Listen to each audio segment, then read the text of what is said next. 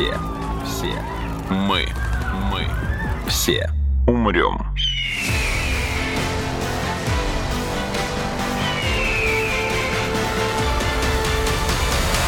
Мы все умрем.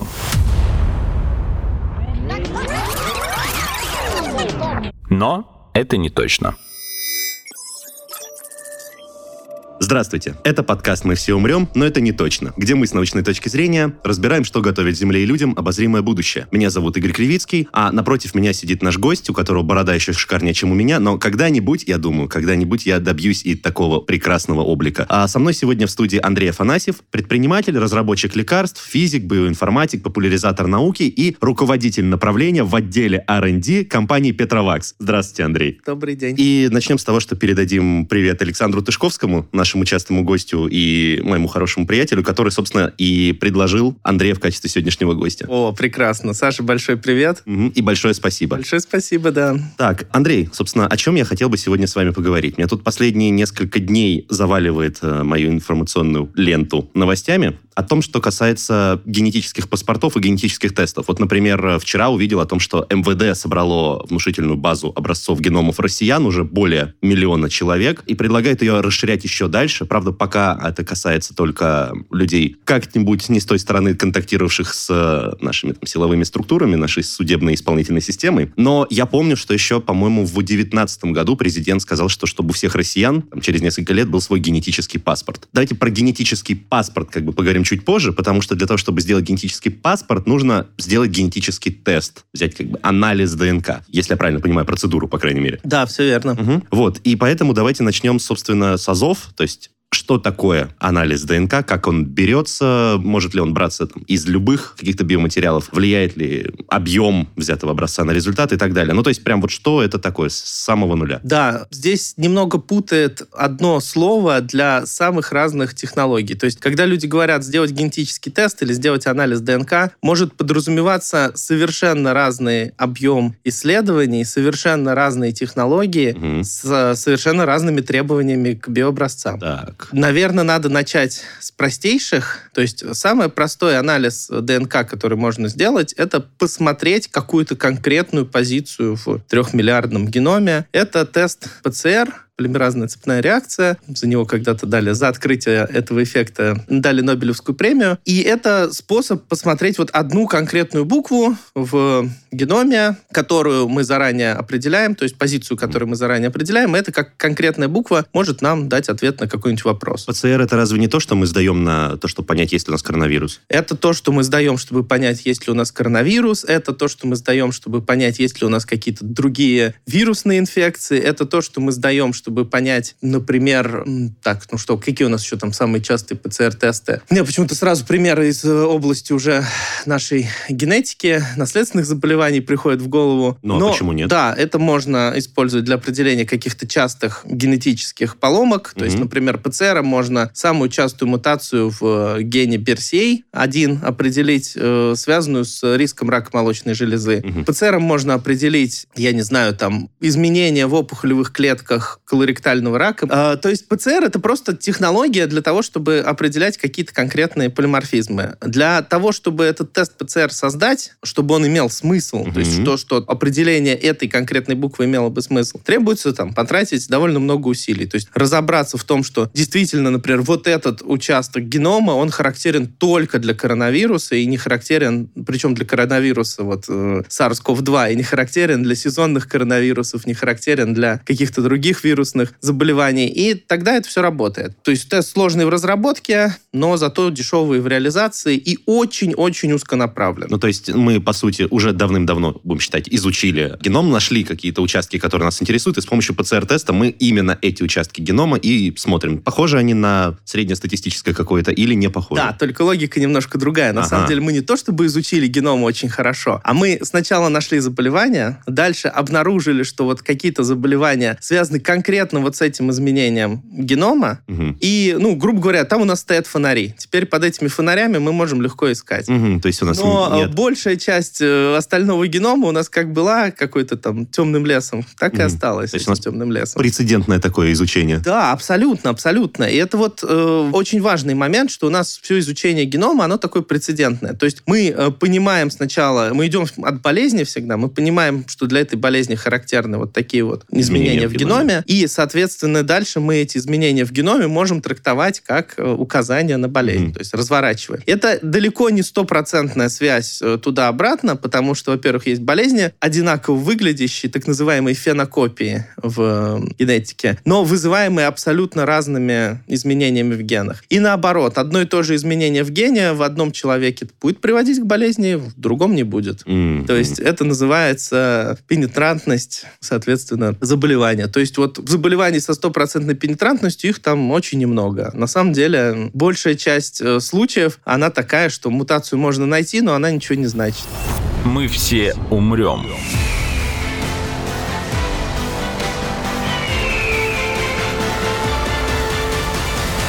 Но это не точно.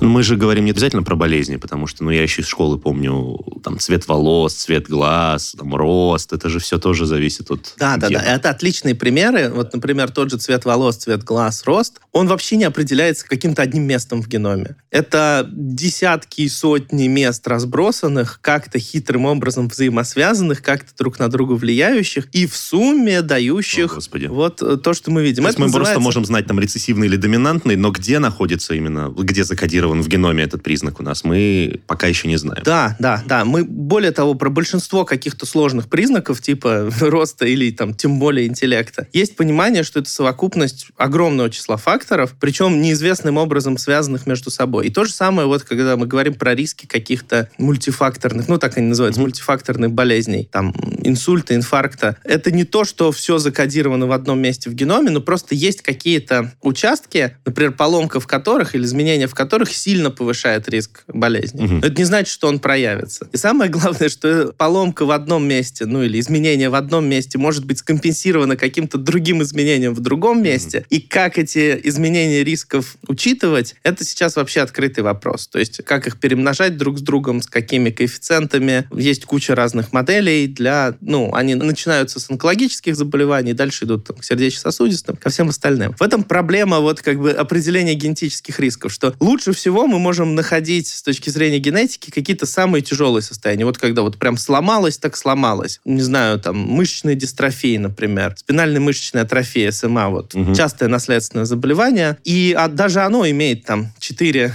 разных типа, да, в зависимости от тяжести проявления. И эта тяжесть проявления, она определяется, ну, то есть она определяется по генетическим тестам, но всегда есть вариативность даже внутри вот одной и той же генетической поломки. У кого-то оно будет тяжелее проявлено, у кого-то легче из-за каких-то других дополнительных влияний, то ли дополнительных генов, то ли образа жизни, да, ну, mm-hmm. то есть даже не образа жизни, а вот... Паттернов окружающей раз, среды. Да, паттернов окружающей среды, того, что в развитии происходило. Ну, то есть если делать два микроподытога. Первый, когда мы делаем генетический тест, мы не получаем прям полную карту ДНК, там все это несколько этих миллиардов букв, мы получаем вот подсвеченные отдельные участки, которые мы просто знаем, что надо на них смотреть. Это самая частая технология, надо, наверное, про все сказать. То есть если мы говорим, что сделан генетический тест, что обычно под этим подразумевается? Либо это вот ПЦР-точки на какие-то конкретные маркеры, угу. заточенные под какую-то очень конкретную задачу, там, идентификация личности, идентификация угу. родства, поиск каких-то заболеваний, неважно. Так. Вторая технология, которая может быть сделана довольно часто, это так называемый микрочип или microarray по-английски. Так, это вот, вот сейчас, вот вы очень опасное слово сказали, я прям понимаю, это... как у половины слушателей да, сразу да, так триггерство. Да, да, да, да, да, микрочипы. Вот, а, то есть комбинации это... с ПЦР. У. Да, да, да. Это на самом деле такое устройство специальное, на котором как будто бы одновременно 300 тысяч ПЦРов проходит. То есть 300 тысяч точек из 3 миллиардов, то есть угу. все еще очень небольшую часть. На этом устройстве можно померить. Соответственно, тоже создание таких микроэреев, микрочипов, э, микроматриц их еще угу. называют. Вот эти вот создание этих микроматриц, оно тоже всегда привязано к какой-то конкретной задаче. Угу. Их много на рынке есть. Соответственно, какую-то из них можно, можно можно получить себе в качестве генетического теста. Если коротко, это прям реально чип-чип, или это что-то не механическое, не устройство прям, или это какая-то математическая научная модель Нет, программа? Это, это, это реальное устройство mm-hmm. вот такого размера примерно с компьютерный чип, mm-hmm. в котором с помощью микрофлюидики, то есть специального микроперемещения жидкости, на все-все-все точки этого чипа прилетает ДНК, прилетает mm-hmm. генетический материал. И дальше на каждой точке идет свой маленький ПЦР, и она начинает или светиться, или не светиться. И дальше с помощью специального микроскопа фактически делается фотография этого чипа, смотрится, какие точки засветились, какие не засветились, и из этого делаются уже выводы, что там произошло у человека. Получается, 10 тысяч таких чипов могут полностью считать ДНК? Ну, в теории, да, если мы там правильно э, выберем. Но на самом деле даже 10 тысяч чипов не считают всю ДНК, потому что каждая точка этого чипа, опять же, нацелена на какое-то конкретное место в ДНК. Угу. А у ДНК есть более сложные изменения, чем точечные мутации. Чем, в комбинации, чем... потому что, да? А, там есть совершенно... На самом деле, как бы геном у каждого человека может быть устроен чуть-чуть по-разному. У кого-то вплоть до там выпадений хромосом, да. Но а у кого-то совсем... лишние, наоборот. Да, да, да, да, или лишних хромосом, которые там, чаще всего приводят к очень тяжелым последствиям, но иногда приводят там чуть менее тяжелым последствиям, если это лишние половые хромосомы. Вот, у кого-то могут быть отсутствовать кусочки хромосом. Это тоже обычно тяжелые последствия, но на самом деле популяционно мы не знаем. Вполне возможно, что можно потерять какой-нибудь небольшой хвостик хромосомы, и это не будет заметно заметно угу. до, не знаю, до времени, когда человек соберется заводить своих детей. Могут быть разные удвоения, то есть некоторые куски хромосомы, куски генома удваиваются. А могут происходить разные перестановки местами в этих кусках. То есть там огромное количество изменений возможно, и чип, он нацелен просто вот на там самые частые 100 тысяч точек. Но вот хотя бы вот эти факты изменений, факты отклонений от э, того, как должно быть по учебнику, то есть удвоение, выпадение и так далее, это чип может зафиксировать? А, и генетический тест? Тест. Значит, это можно зафиксировать, если это специальным образом разработанный чип вот, угу. для хромосомного микроматричного на анализа, да, нацеленный именно на поиск вот таких вот деляций, дупликаций, перестановок. Угу. Дальше, если повышать как бы уровень генетического тестирования, можно взять и просеквенировать, прочитать уже последовательно а, все гены угу. человека, 20 тысяч генов. Это примерно там 1% от 3 миллиардов. На самом деле, все гены человека это там угу. примерно 1%. И дальше уже можно прочитать весь геном. Резюмируя, под генетическим тестом может подразумеваться как какое-то очень дешевое, очень маленькое, очень конкретное измерение ПЦРное, так чуть более массовое и все еще не очень дорогое, там в районе 100 долларов, вот это вот микрочиповой анализ, так и целенаправленное исследование там всех генов или вообще всего генома. Угу. Но э, а, все это стоит все дороже и дороже, дороже дороже, ну, хотя да. А, цена каждой буквы, ну, наоборот, падает. Все дешевле, дешевле, дешевле. То есть, грубо говоря, за 1 доллар вы исследуете одну букву, за 100 долларов вы исследуете 300 тысяч букв, за примерно 500 долларов, там, 1000 долларов, вы исследуете 30 миллионов букв, угу. и там за несколько тысяч долларов там вы исследуете все 3 миллиарда букв. Это вот примерно себестоимости. В реальности рынок устроен так, что полногеномные тесты часто продаются ниже себестоимости, потому что это бизнес-модель некоторых компаний копить вот такие вот полногеномные данные в надежде их потом проанализировать, продать фармкомпании. Угу. Ну и вот э, поэтому такой... полный геном можно там по распродаже в Черную пятницу в какой-нибудь итальянской компании купить э, за не знаю, 20 тысяч рублей из серии, что там не сильно дороже себестоимости микрочипового анализа. Угу. И второй микроподыток, прежде чем мы перейдем дальше к разговору. Когда мы изучаем геном, когда мы его исследуем, независимо от теста, мы можем о чем-то, ну, о выявленных результатах говорить только в э, ключе вероятностей. Ну, то есть, что у вас с такой-то вероятностью, у вас там высокий риск какого-то заболевания. Не однозначно, прям 100% есть или нет, а с какой-то вероятностью. Да, все верно. И чем, как бы, чем ядренее заболевание, тем с большей вероятностью вероятностью мы можем о нем говорить. То есть там вот сейчас самый такой жесткий пример — это какой-нибудь наследственный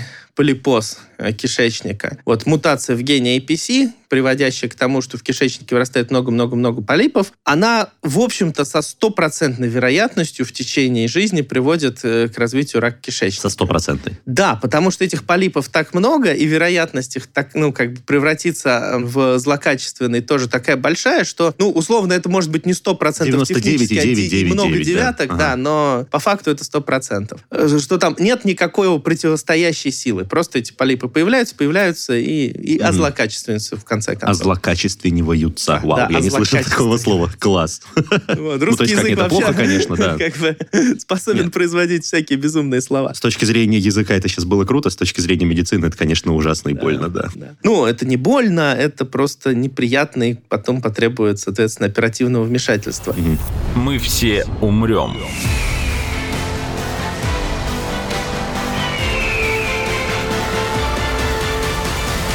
Но это не точно. Возвращаясь к генетическим тестам, даже такие жесткие вещи все равно предсказываются, как правило, с вероятностью. То есть рак молочной железы, вот этот вот ген Анджелины Джоли, гена BRCA1, BRCA2, мутации в них сильно повышают риски, но это все равно там 86%, там, угу. даже 92%. Все равно остается какой-то кусочек, который говорит тебе, да ничего, все обойдется, все нормально будет. Вот. А уж если говорить про какие-то такие менее смертоносные изменения, то там вероятности начинаются вот э, во все поля. Мы иногда даже не можем нормально померить эту вероятность, потому что вероятность, она что же нам вот значит не то, что мы открываем ген, и там написано, ага, вероятность там 53%. Это значит, нам надо набирать большие выборки людей, следить за ними в течение жизни, смотреть, у кого это случится, у кого не случится. Ну, Или наоборот. Допустим, если там у 58% людей, у которых вот так вот расположены вот эти гены, есть вот такой признак, значит, если в вашем геноме есть э, эти гены, то с вероятностью 58% у вас будет Очень такой. упрощенно, да, а на самом деле там начинаются поправки на образ жизни, на то, что ну, эти да. люди должны быть как-то более-менее равномерно распределены, на то, что никакие другие гены не повлияли, да, что они там по всем другим позициям одинаковые. И, ну, то есть в реальности, естественно, такого не может быть, что люди одинаковые по всем другим позициям, но вот именно в этом гене отличаются. То есть сферический конь уже... в вакууме такой не исследуется здесь, не получится. Разве что на мышиных моделях. То есть обычно еще какая штука бывает. Если мы находим какой-то ген, делающий что-то плохое в человеке, мы можем взять мышиные линии. Угу. Линии это значит, что, ну, грубо говоря, мыши не отличаются друг от друга генетически или отличаются очень слабо. Так. Специально внести в них мутацию, то есть генетически изменить эту мышь, и понаблюдать за, вот, собственно, потомством этой мыши. это довольно такой частый ход э, угу. в исследованиях. То есть откуда вообще идет поиск новых генов, э, связанных с новыми болезнями? Сначала обнаруживается, что у каких-то детей есть какие-то проблемы, да, вот э, похоже выглядящие. Этим детям прочитываются гены, сравниваются, что, ага, значит, у там десятка детей одни и те же признаки, как бы с одними и тем же поломками в гене связаны. Еще хорошо, когда с точки зрения исследователя, когда можно в рамках одной семьи большой увидеть угу. одни и те же поломки. По да? сути, человеческая линия такая. Да, будет. да, да, человеческая линия угу. фактически, да, вот эта вот семейственность передачи. И э, дальше это проверяется в мышиных моделях и может называться уже дальше открытие, да, совершаться, угу. что вот еще новые там изменения. А это надо делать именно на полностью живом организме. Скажем, на просто выращенном в лаборатории образце ткани нельзя проводить такие исследования и анализы. Ну, ну, то есть, если мы знаем, что есть как... Подозреваем, что есть какая-то поломка, связанная с, допустим, функциональностью мышц, мы как бы такое, выращиваем образец такое мышцы. Такое можно, да, да, да. Но угу. обычно же поломки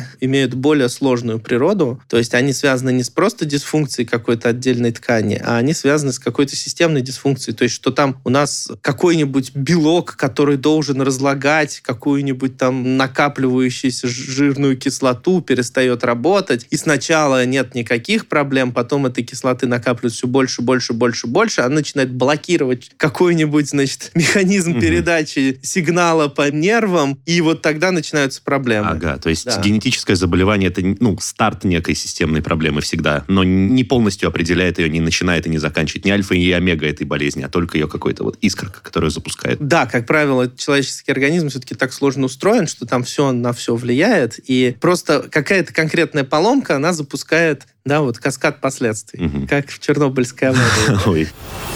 Мы все умрем.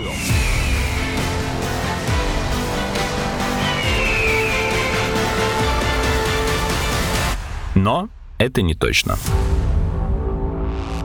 Если возвращаться к именно к прочтению, к тесту и к секвенированию. Вот я прочитал, что ну, как бы для удешевления иногда делают так, что запускают э, в один процесс э, секвенирования сразу несколько, много образцов ДНК. Однако, чем их больше, тем менее достоверным получается результат для каждого образца и тем ниже точность генетического теста. А почему так? Да, вы правильно прочитали. Действительно, технически существует такая возможность, и более того, она в лабораториях используется. Получается, значит, как устроен... Тут надо немножко погрузиться в устройство самого прибора. Давайте. Секвенатора. Это что это вообще? Это центрифуга, это химические реактивы, это Нет, матрица это, какая-нибудь? это а, грубо говоря, это микроскоп детекции флуоресценции Мгм. и набор как бы сказать, набор вот этих вот самых флуоресцирующих агентов, которые начинают хитрым образом параллельно во, множе- во многих-многих-многих камерах присоединяться к кусочкам ДНК. Если присоединяется правильный маркер, то появляется флуоресценция нужного цвета. Ну, условно говоря, у нас есть буквы А, Т, Г, С. Присоединяется Т, зеленым светится. Присоединяется А, красным То есть светится. это молекулярная химия в основе лежит? А, это одновременно химия, оптика и обработка изображений, и дальше обработка данных. Мгм. То есть это реально сложный прибор, очень э, как бы такой, даже не то, что сложно устроенный, а даже сложный для понимания. Да? То есть это вершина эволюции, ну, на сегодняшний Ну да, момент понимаю. вершина эволюции у многих биохимических методов, оптических методов. Ну, то есть мы можем далее. попробовать хотя бы на пальцах по шагам объяснить, как он работает? Или это прям настолько сложно, что даже не надо пытаться? Вот Мне кажется, легче, чем вот сейчас. Да, мне кажется, не стоит особо туда погружаться. То есть, Мгм. ну, грубо говоря, что происходит? ДНК, Берем образец, да, добавляем берем реактив. образец, берем образец, выделяем из него ДНК. Мгм. Это там требует, соответственно, некоторых реактивов. Далее, выделенную ДНК разрываем на мелкие клочки. Уф, Обычно это ультразвуковой просто... э, Ультразвуком делается. понятно. Берем будильник, ломаем молотком, смотрим, из чего состоит, да? Да, но только хитрее, поскольку, значит, мы взяли много клеток, в любом биообразце мы взяли, на самом деле, много клеток, все их разрушили, у нас много ДНК, которая порвана в разных местах Мгм. случайных. Теперь мы каждую эту случайно порванную кусочек прочитываем, причем обычно прочитываем сразу с двух концов, и сначала, и с конца. Мгм. Мы получаем много-много-много, прочитываем как? Вот так, что берется этот фрагментик ДНК, к нему начинают липнуть специальные флуоресцентные маркеры, Мгм. они прилипают, регистрируется флуоресценция, там, например, что сначала была буква А, она Мгм, там красная флуоресценция. Следующие липнут, липнут, липнут, прилипают, ага, начинают светиться, это буква Т, там, скажем, синим цветом. И так вот последовательно прочитывается весь этот коротенький кусочек, только он последовательно прочитывается в параллель там С тысячами таких же тысячах, кусочков. сотнях тысяч таких кусочков, миллионов таких Мгм. кусочков. Дальше производится промывка ячейки, следующей партии подъехали Ага. этих кусочков. И вот прибор, соответственно, сидит и крутит, крутит, крутит, крутит эти кусочки, крутит, крутит, крутит, крутит. В итоге вам выгружаются много-много коротких текстовых фрагментов. Примерно там по, обычно длина прочтения 150, 150 букв. 150 букв с разных концов. 150 в прямой последовательности, 150 в обратной. Если, Суммарно если 300. да, если длина кусочка была больше 300, то, соответственно, серединка не будет прочитана. Если Мгм. длина кусочка была меньше 300, то серединка будет прочитана дважды. Обычно, соответственно, подбирают так, чтобы серединка Ага. перекрывалась. И дальше надо вот из этих кусочков собрать, что было Это ручной труд или компьютер нет, это конечно, это сам? компьютерный, ко- конечно, только компьютерный. Он был когда-то ручным, когда использовалось, то есть когда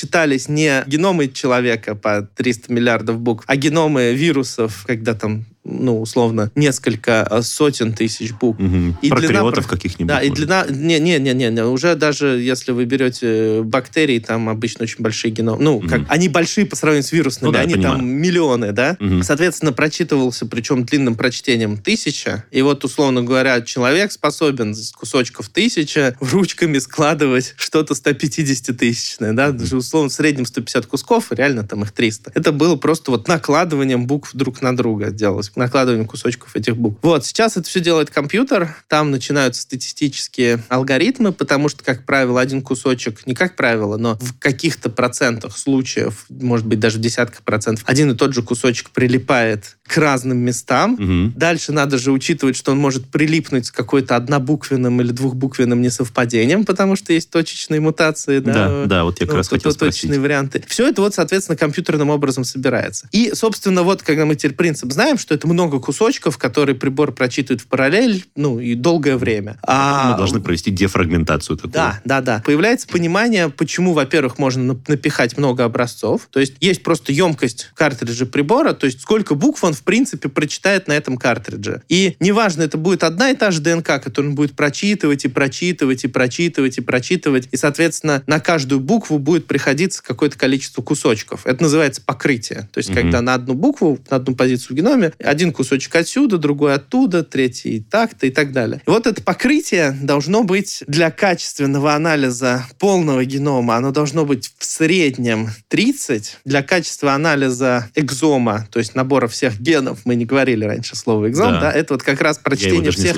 всех генов, там 20-30 тысяч генов. Среднее покрытие должно быть в районе 100. Для каких-то там специальных нужд, если мы, например, ищем опухолевые мутации, и у нас смесь клеток опухолей здоровой mm-hmm. ткани, ну, которую просто вот хирург ну, да, вырезал, да, да. да, вот она там. Мы сравниваем. Там, там покрытие может быть необходимо там и там 5 тысяч, там 3 тысячи, mm-hmm. 5 тысяч. И, собственно, это же вопрос о среднем покрытии, а реальность такова, что какие-то куски будут покрыты хуже, ну, просто меньше кусочков, на какие-то буквы меньше кусочков пришлось, на какие-то больше. И вот эти вот провалы в покрытии, они как раз самые рискованные, ну, в смысле, самый источник ошибок. То есть мы сделали, например, мы, мы сэкономили и получили среднее покрытие для полного генома не 30, а 15, угу. а это значит, что какие-то участки оказались покрыты на две буквы или на четыре, или не покрыты совсем. И отсюда вот в этих участках с низким покрытием возможны ошибки, возможны вот проблемы, возможно упустить угу. э, прочтение какой-то буквы. Просто, ну так, чисто по обывательской логике казалось наоборот, что чем больше у нас э, образцов, тем больше данных, а как бы чем больше данных, тем легче вывести какой-то правильный результат. Нет, ну, вот, получается, вот что наоборот. Как бы каждого прибора есть фиксированное количество угу. данных, которые он получит, и кладя в него больше образцов, вы размываете количество данных, которые да, на образец вот теперь я вот это понимаю. Да. да. Мы все умрем.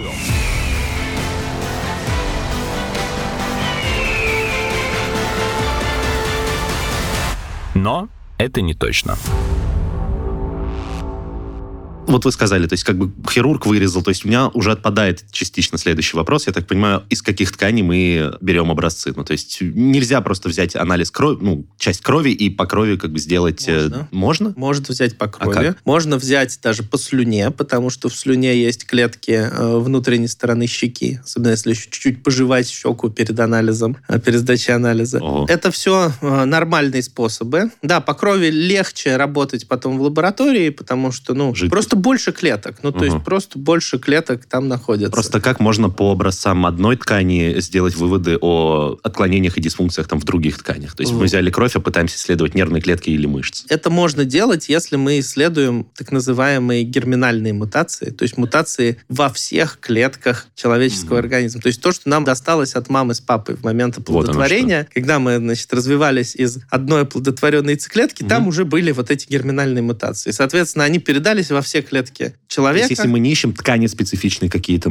или органоспецифичные мутации, да, мы да. этот если, орган и не если, если мы не ищем опухоли фактически, то есть главное, что можно исследовать с точки зрения каких-то накопившихся в течение жизни мутаций, это, конечно, mm-hmm. опухоли. И если мы их не ищем, ну, то есть если наш фокус внимания направлен на, не знаю, определение отцовства, определение личности, mm-hmm. определение рисков заболеваний, то нам подходит любая ткань фактически. Mm-hmm. Можно Я кусочек просто... кожи, можно кусочек, значит, букального эпителия, то есть там, внутренней стороны щеки, фактически, mm-hmm. слюны. Можно кровь, можно что угодно. С этим бывают связаны очень забавные казусы, очень любопытные казусы, поскольку вот изначально подразумевается, что один человек — это один геном. Mm-hmm. Ну, то есть во все клетки человека содержат одинаковый геном. Так. Но ну, иногда, да, иногда происходит, ну, и за исключением тех мутаций, которые накопились в течение жизни. Mm-hmm. Но некоторые люди являются являются химерами. То есть они на самом деле... Поглотили своего брата-близнеца в утробе. Да, ага. да, да, да, да. И часть Я... их клеток содержит другой геном. Я помню эту серию Доктор Хауса, да. Да, там была прекраснейшая история про то, как одна женщина, значит, э, стремясь получить э, алименты, устанавливала отцовство. Ну, там вот человек отказался, да, так. от ребенка принудительно, через суд устанавливается отцовство. Угу, угу. Сделали генетический тест, который подтвердил отцовство,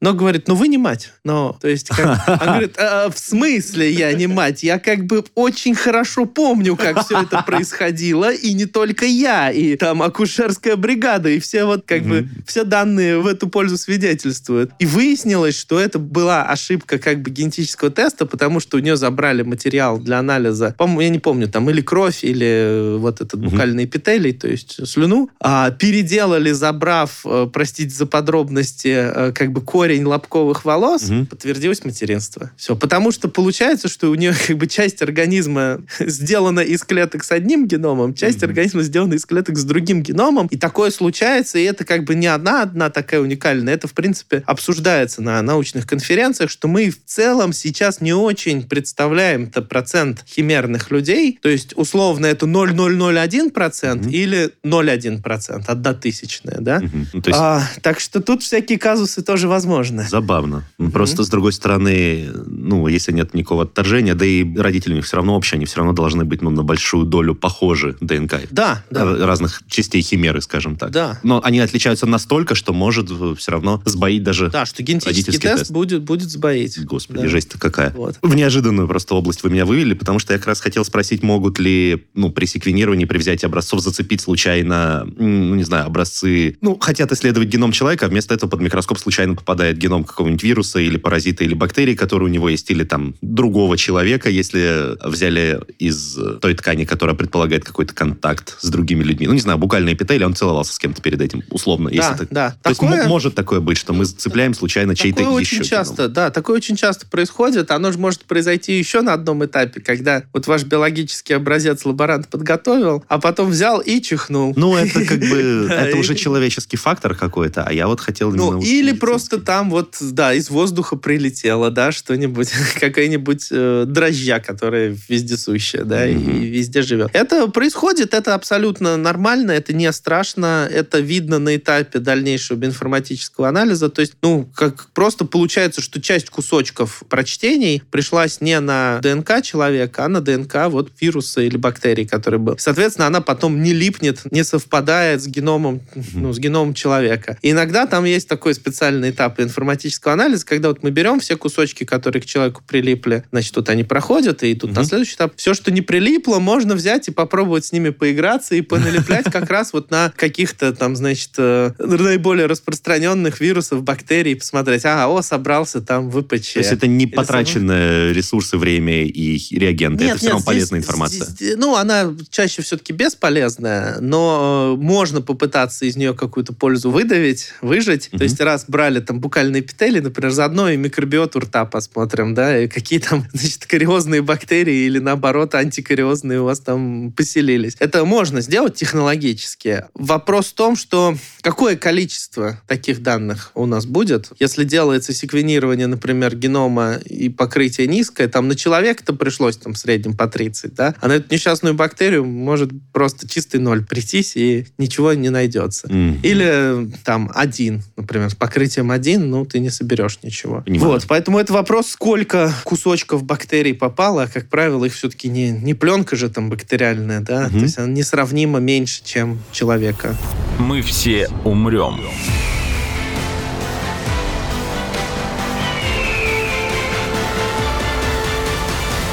Но это не точно.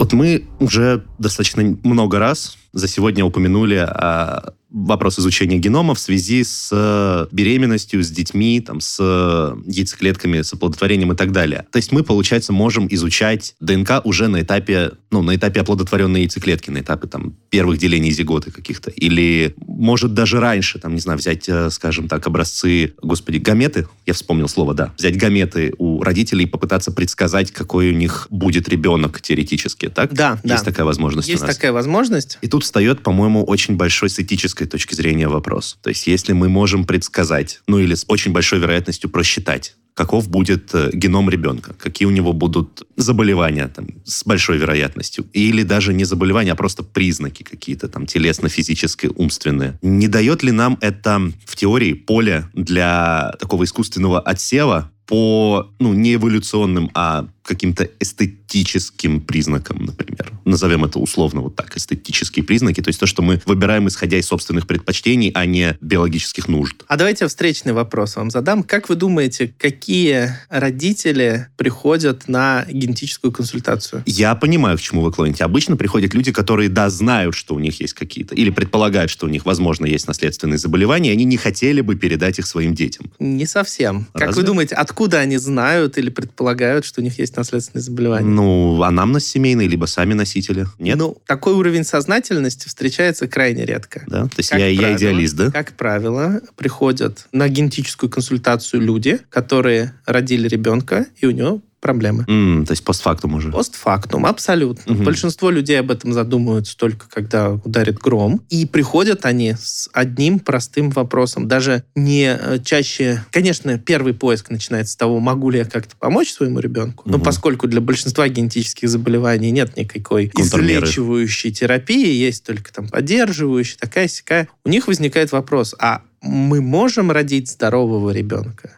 Вообще, мы как пара можем здорового Мгм. получить? И вот здесь начинается исследование как раз родителей, либо начинаются то, что вы говорите, исследования гамет. Это, как правило, делается на этапе экстракорпорального плодотворения. То Эко. есть как, да, эко. Но там Сейчас, как правило, исследуется только очень небольшое количество состояний, то есть в основном анеуплодии, то есть изменения в количестве хромосом, то есть чтобы не подсадить яйцеклетку с неправильным набором хромосом и не было синдрома Дауна, Паттау, Эдвардса, ну вот самых частых Мгм, э, синдромов. И эта задача выполняется. То есть в этом смысле это этический выбор, конечно, но это очень понятный этический выбор для родителей, то есть они Мгм. хотят здорового ребенка родить, и медицина им в этом помогает, генетика им в этом помогает. И э, вот варианты могут быть какие, собственно, ответов на их вопрос. Либо, ребята, извините, так получилось, что у вас у каждого, значит, по рецессивному гену, и, соответственно, шанс рождения больного ребенка убрать нельзя, и можно только, вот, соответственно, уже на ЭКО подбирать здоровую яйцеклетку. Либо, более частый ответ, мы не понимаем, что случилось с первым ребенком, а, генетика ли это или не генетика, и там мы не можем ответить, соответственно, этого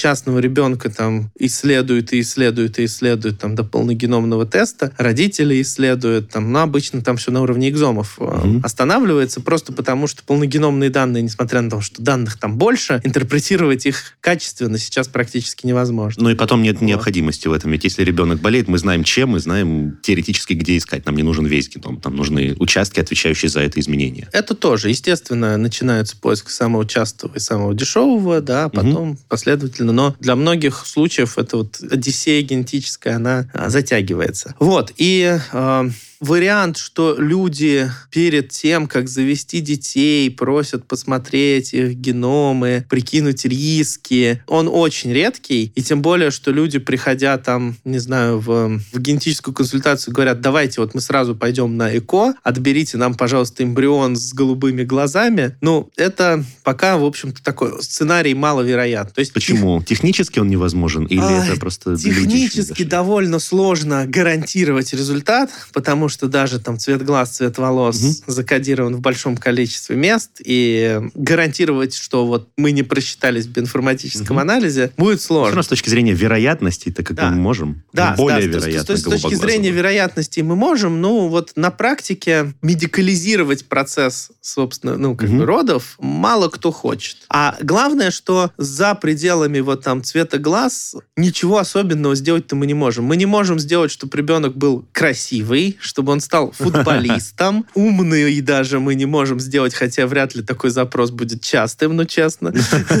И получается, что ну, как бы очень дорого, довольно бесполезно. Такая value маленькая, цена большая. Но мы можем, по крайней мере, попытаться здорового, то есть без каких-то генетических заболеваний самых распространенных. Да, но это же и так там 99,9 Ну да, это я понимаю. процент А- детей. Ну, на самом деле, если отбросить анеуплодии, то вероятность именно наследственных заболеваний суммарная, она меньше 1%. С анеуплодиями там она становится больше 1%. Окей, если мы еще добавим сюда какие-нибудь вот самые распространенные риск-факторы, типа э, наследственных рисков рака там, молочной железы, колоректального рака, ну окей, это все равно единицы процентов. Но до такого, по-моему, никто еще не доходил, что вот там хочу ребенка еще и безрискового. Мгм. Вот. Э, Теоретически это возможно. Так сделать можно, но на практике так сделать делать не нужно, потому что дорого и, и пользы мало. Ну, ну вот я просто так слона человек... не продашь.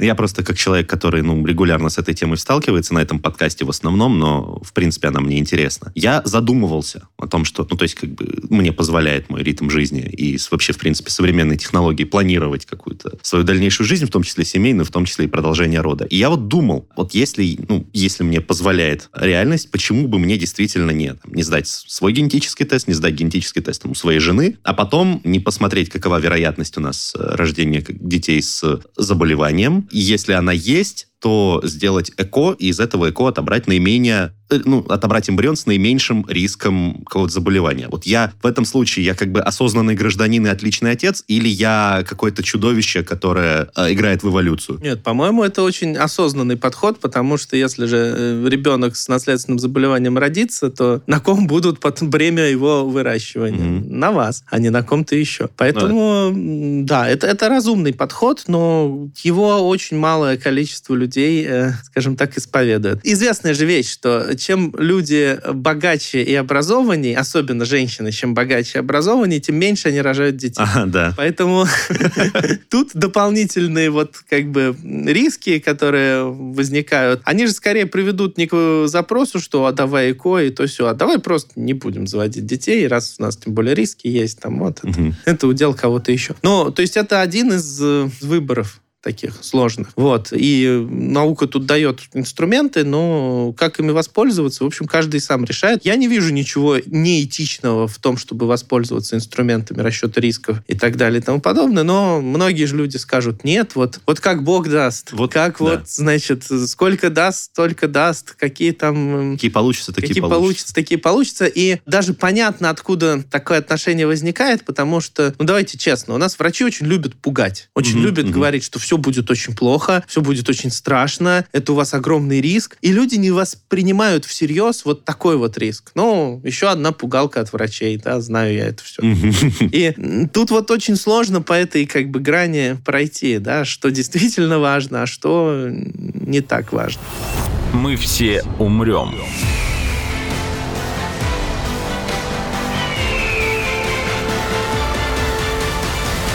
Но это не точно.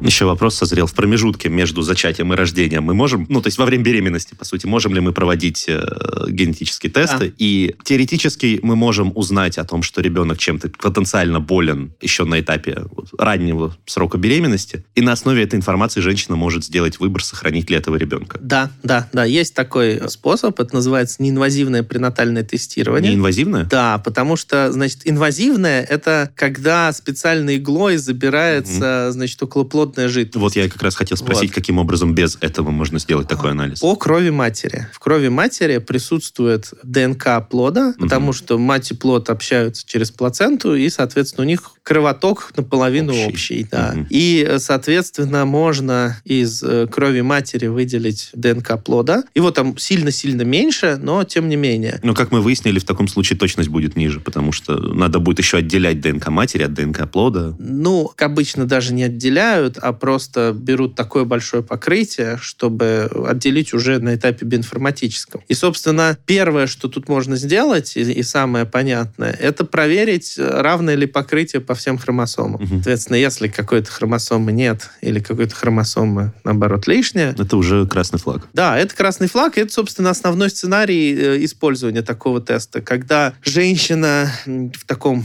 позднем возрасте заводит ребенка, и э, риск роста синдрома Дауна, э, ну, вернее, э, риск родить ребенка с синдромом Дауна сильно вырастает с 0,001% до, там, не знаю, 1% из серии. Вот э, тогда таким женщинам назначают биохимический тест, Биохимический тест очень часто дает ложноположительный результат и, соответственно, пугает женщину. Еще больше. Да, да, еще больше. И они, как бы, женщина решается тогда уточнить с помощью вот такого неинвазивного теста. Это все можно делать, это даже не так дорого стоит, какие-то десятки тысяч рублей, в принципе, на фоне остальных затрат на ну беременность. Да, конечно. Не очень много. И поэтому такие тесты делаются. Кроме того, НИПТы, то есть неинвазивное пренатальное тестирование, можно делать и на какие-то конкретные точки наследственных заболеваний заболеваний. То есть вот проверить, нет ли того, всего, пятого, десятого, если это точечные мутации. Вот. То есть угу. технологии тут позволяют, и решение, опять же, можно принять своевременно. Опять же, тут как бы вопрос допустимости. Кто-то считает, что аборт — это убийство, кто-то считает, что ну вот зачем такому ребенку рождаться на свет, и как я его буду выращивать, и лучше, соответственно, сделать аборт. Но... Ну, тут как бы это не...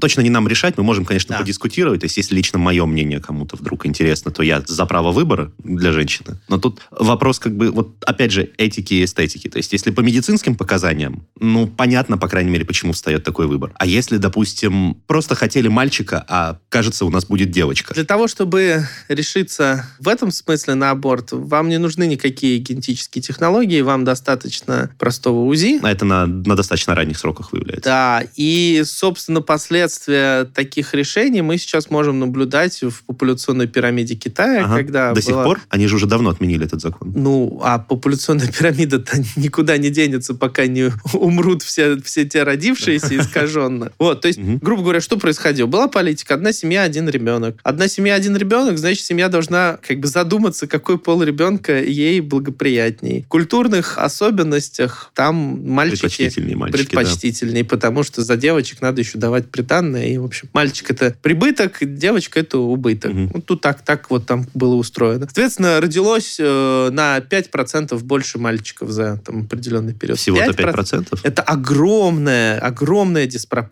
Огромная. Ну, то есть представьте, если у вас там, ну, там все население, это там полтора миллиарда человек, да, в Китае. Ну, угу. я не помню сейчас точных цифр, ну, Уже порядок больше. такой, ну, да? да? Полтора миллиарда. Значит, на, в среднем, очень тоже в среднем, на каждый год приходится по 15 миллионов, правильно, да? На ну, условно, да. 15 миллионов, да. И вот в этих 15 миллионах теперь на 5%, на 5% больше, больше... Если такими цифрами да. оперировать, то да, это уже жутко. И вот, а где, где, соответственно, эти мальчики найдут себе девочек, да, если их просто физически не появилось на свет. Угу. То есть им надо куда-то ехать теперь. Ну, теперь, собственно, культурный маятник просто качнулся в другую сторону. Теперь девочка это очень выгодно, потому что девочки в дефиците. Соответственно, можно теперь приданное просить не за девочку, а за мальчика. Ну, то есть, да, культура в этом смысле гибче, чем биология. Вот. Но это все произошло. Это уже не просто опасения теоретические, а могут ли привести, а вполне себе реальность просто вот как бы, не нашей страны. Но угу. для этого никаких генетических тестов не нужно. УЗИ достаточно. Никто же не будет говорить, что вот теперь давайте все УЗИ-аппараты запретим. Ну вот вы не зарекаетесь. Вот правда не надо, потому что мало ли. Ну, понятно, да, что есть люди, которые будут говорить, рожать надо дома, в бане, значит, и никаких... С бабкой вообще, Да, да, да, и никакой медицины вообще не нужно, это все от лукавого. И вот что, что странно, у них как бы вероятность рождения нормального ребенка и продолжения рода, она ну, ничуть не меньше теории, чем у людей, которые даже да. выше. О, Господи. А, нет, стоп, это было оценочное суждение. Фуфу, я не имею права. Так, смотрите, мы очень много сейчас говорили про генетические тесты, и, видимо, про генетические паспорта мы поговорим в следующем эпизоде. То есть мы сейчас выяснили, что это и зачем это нужно, как бы насколько правдивы и насколько необходимы те данные, которые у нас собираются брать, изучать и делать около публичными, ну, по крайней мере, вносить в какую-то государственную систему. Мы это обсудим уже через неделю. Большое спасибо, что сегодня пришли и приняли участие в записи этого эпизода. Мне разговор очень понравился, мне было очень интересно. Да, спасибо большое за приглашение. Да, до встречи, Андрей, и до встречи, дорогие слушатели. Это был подкаст «Мы все умрем, но это не точно». Подписывайтесь на наш подкаст на сайте ria.ru, в приложениях подкастс, Web Store и CastBox. Заходите, смотрите в Instagram ria, нижнее подчеркивание, подкастс и присылайте свои вопросы на подкастс собака rian.ru. Вирусы продолжают развиваться. Мы Мы, мы, все, все, все умрем.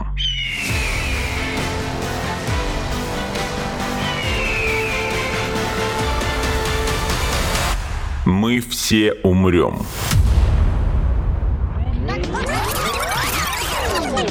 Но это не точно.